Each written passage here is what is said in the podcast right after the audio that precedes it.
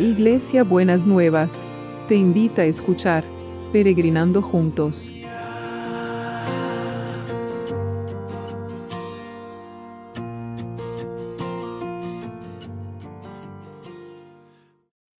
Buenos días, mis peregrinos y peregrinas. ¿Cómo andamos para este sábado? Espero que podamos disfrutar del sábado, descansar o hacer aquellas cosas que también dejamos postergadas durante la semana cuando trabajamos y no tenemos tiempo para todas las cosas. Bueno, me parece que eh, la oración de ayer, el, el devocional de ayer y sobre todo el abrazo era algo que estaban necesitando muchos peregrinos y peregrinas porque tuve muy buena repercusión de, mm, de lo que fue sintiendo cada uno y realmente no me molesta que me manden un comentario. Em, no sé si puedo después responder a todos, pero eh, la verdad que, está bueno muchas veces saber qué le pasa eh, a las personas con lo que uno hace en, la en este caso en la intimidad de, de mi casa, ¿no es cierto? Así que, pero el Señor está activando este este mensaje que contesta las oraciones, contesta las oraciones, contesta las oraciones. Y quiero que, estemos expectantes porque sabemos que Él contesta nuestras oraciones. Y seguimos con Daniel, vamos a seguir un poquitito más con Daniel y que era un hombre diferente, ¿no es cierto? En otras veces eh, a lo largo de este peregrinar hemos hablado de Daniel. Él y sus amigos eran diferentes y trataron que fueran contaminados con la cultura de, la época esa y ellos tomaron la decisión en su corazón de no contaminarse. Entonces, eh, y siguieron fieles al Dios vivo y verdadero. Y dice así eh, Daniel 10. Durante el tercer año del reinado de Ciro de Persia, Daniel, llamado también Betsasar, tuvo una revelación verdadera pero de significado muy difícil de entender. Sin embargo, Daniel puso toda su atención en ello y pudo comprender el sentido de la revelación. En aquellos días, yo, Daniel, estuve muy triste durante tres semanas. No comí alimentos exquisitos, ni probé carne, ni vino, ni me puse ningún perfume hasta que pasaron esas tres semanas. El día 24 del mes el primer mes del año estaba yo a la orilla del río Tigres y de pronto me fijé y vi un hombre vestido con ropas de lino y un cinturón de oro puro. Su cuerpo brillaba como el topacio, su cara resplandecía como un relámpago, sus ojos eran como antorchas encendidas, sus brazos y sus pies brillaban como el bronce, su voz parecía a la de una multitud. Solo pude ver la visión, pues los hombres, solo yo pude ver la visión, pues los hombres que estaban conmigo no se dieron cuenta de nada porque el miedo se apoderó de ellos y corrieron a esconderse. Yo estaba solo cuando tuve esta gran visión. Me puse completamente pálido. Sentí que me faltaban las fuerzas cuando le oí hablar. Caí desmayado y quedé tendido en el suelo. Enseguida una mano me agarró y me levantó hasta dejarme apoyado sobre mis manos y rodillas. Luego me dijo Daniel, a quien Dios ama, escucha bien lo que te voy a decir. Levántate porque yo he sido enviado a ti. Tan pronto como terminó de decir esas palabras, yo tembloroso me puse de pie. Entonces me dijo, no temas, no tengas miedo, Daniel, porque desde el primer día en que trataste de comprender las cosas difíciles y decidiste humillarte ante tu Dios, Él escuchó tus, oraciones y por eso he venido yo. El ángel príncipe del reino de Persia me ha opuesto durante se me ha opuesto durante 21 días, pero Miguel, uno de los ángeles príncipes más altos, vino en mi ayuda, pues yo me había quedado solo junto a los reyes de Persia. Así que he venido a explicarte lo que va a pasarle a tu pueblo en el futuro, porque la visión que has tenido se refiere a ese tiempo. Entonces, acá vemos varias cosas como para tener en cuenta. Ayer hablábamos de la oración del arrepentimiento eh, identificatorio y hoy vamos a hablar, vamos a mencionar el ayuno de Daniel, porque acá habla de tres semanas. Y esas tres semanas en las que Daniel decidió no comer alimentos exquisitos, ni probar carne ni vino, ni ponerse ningún perfume, son, es lo que se llama el ayuno de Daniel. No es ayuno de toda la comida, sino el ayuno de, de las cosas exquisitas.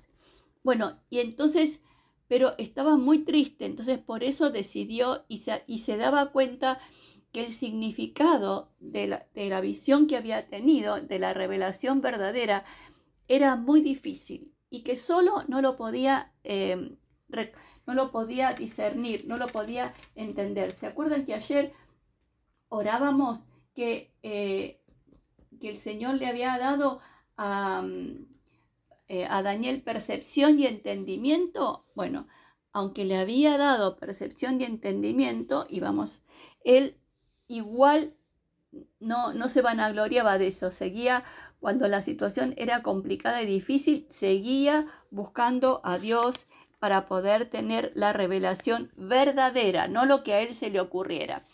Entonces seguía orando y seguía humillándose delante de la presencia de Dios. Es decir,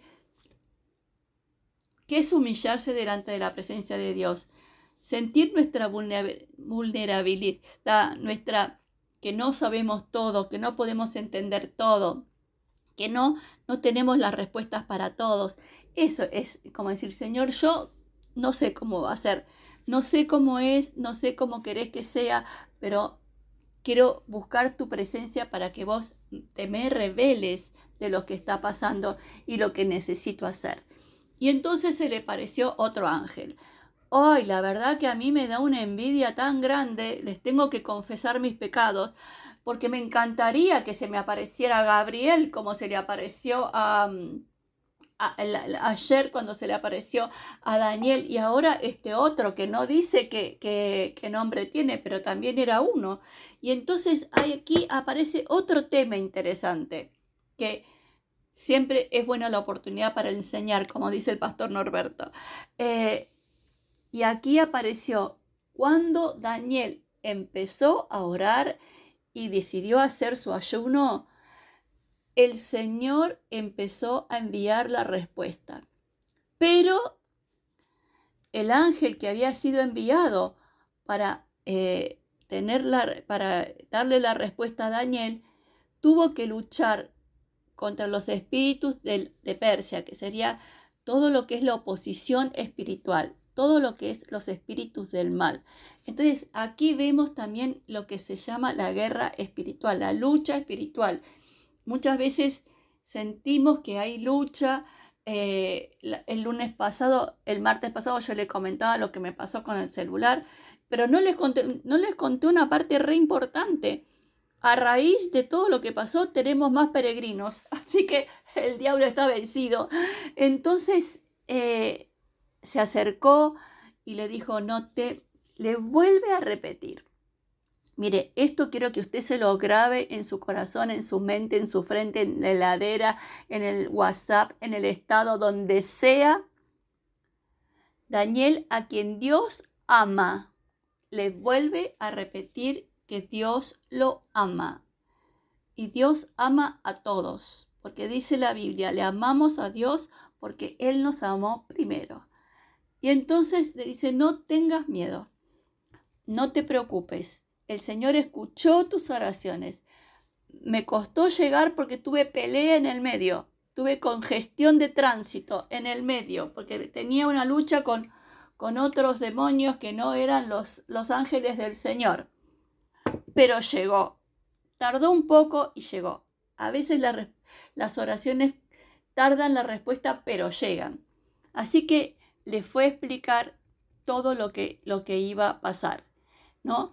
Y entonces, eh, después le sigue diciendo el ángel, que le va explicando una, cantidad de cosas. Eh, aquel que parecía, él estaba devastado por todo lo que estaba escuchando Daniel. Y entonces dice, aquel que parecía un hijo de hombre me volvió a tocar, me dio fuerzas y me dijo, no tengas miedo ni te preocupes, Dios te ama, anímate y ten valor. Entonces, ahí se reanimó el eh, Daniel.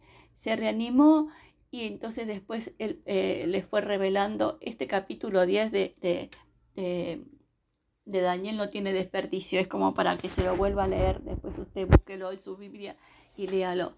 Eh, cómo Dios tiene esta relación personal y tierna con, con cada uno, cómo nos pone a veces en situaciones difíciles que parece que no tenemos fuerzas para poder atravesarlas, pero de golpe vienen las fuerzas, viene su ángel, lo veamos o no, y nos renueva las fuerzas y nos hace salir adelante.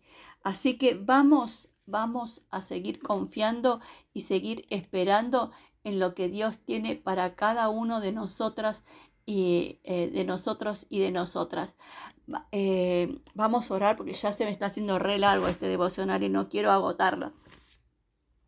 Señor, queremos poner a los que necesitan una renovación en sus fuerzas, a los que por diferentes situaciones están como sin fuerzas, porque necesitan salud, porque necesitan esperanza, porque necesitan eh, confianza.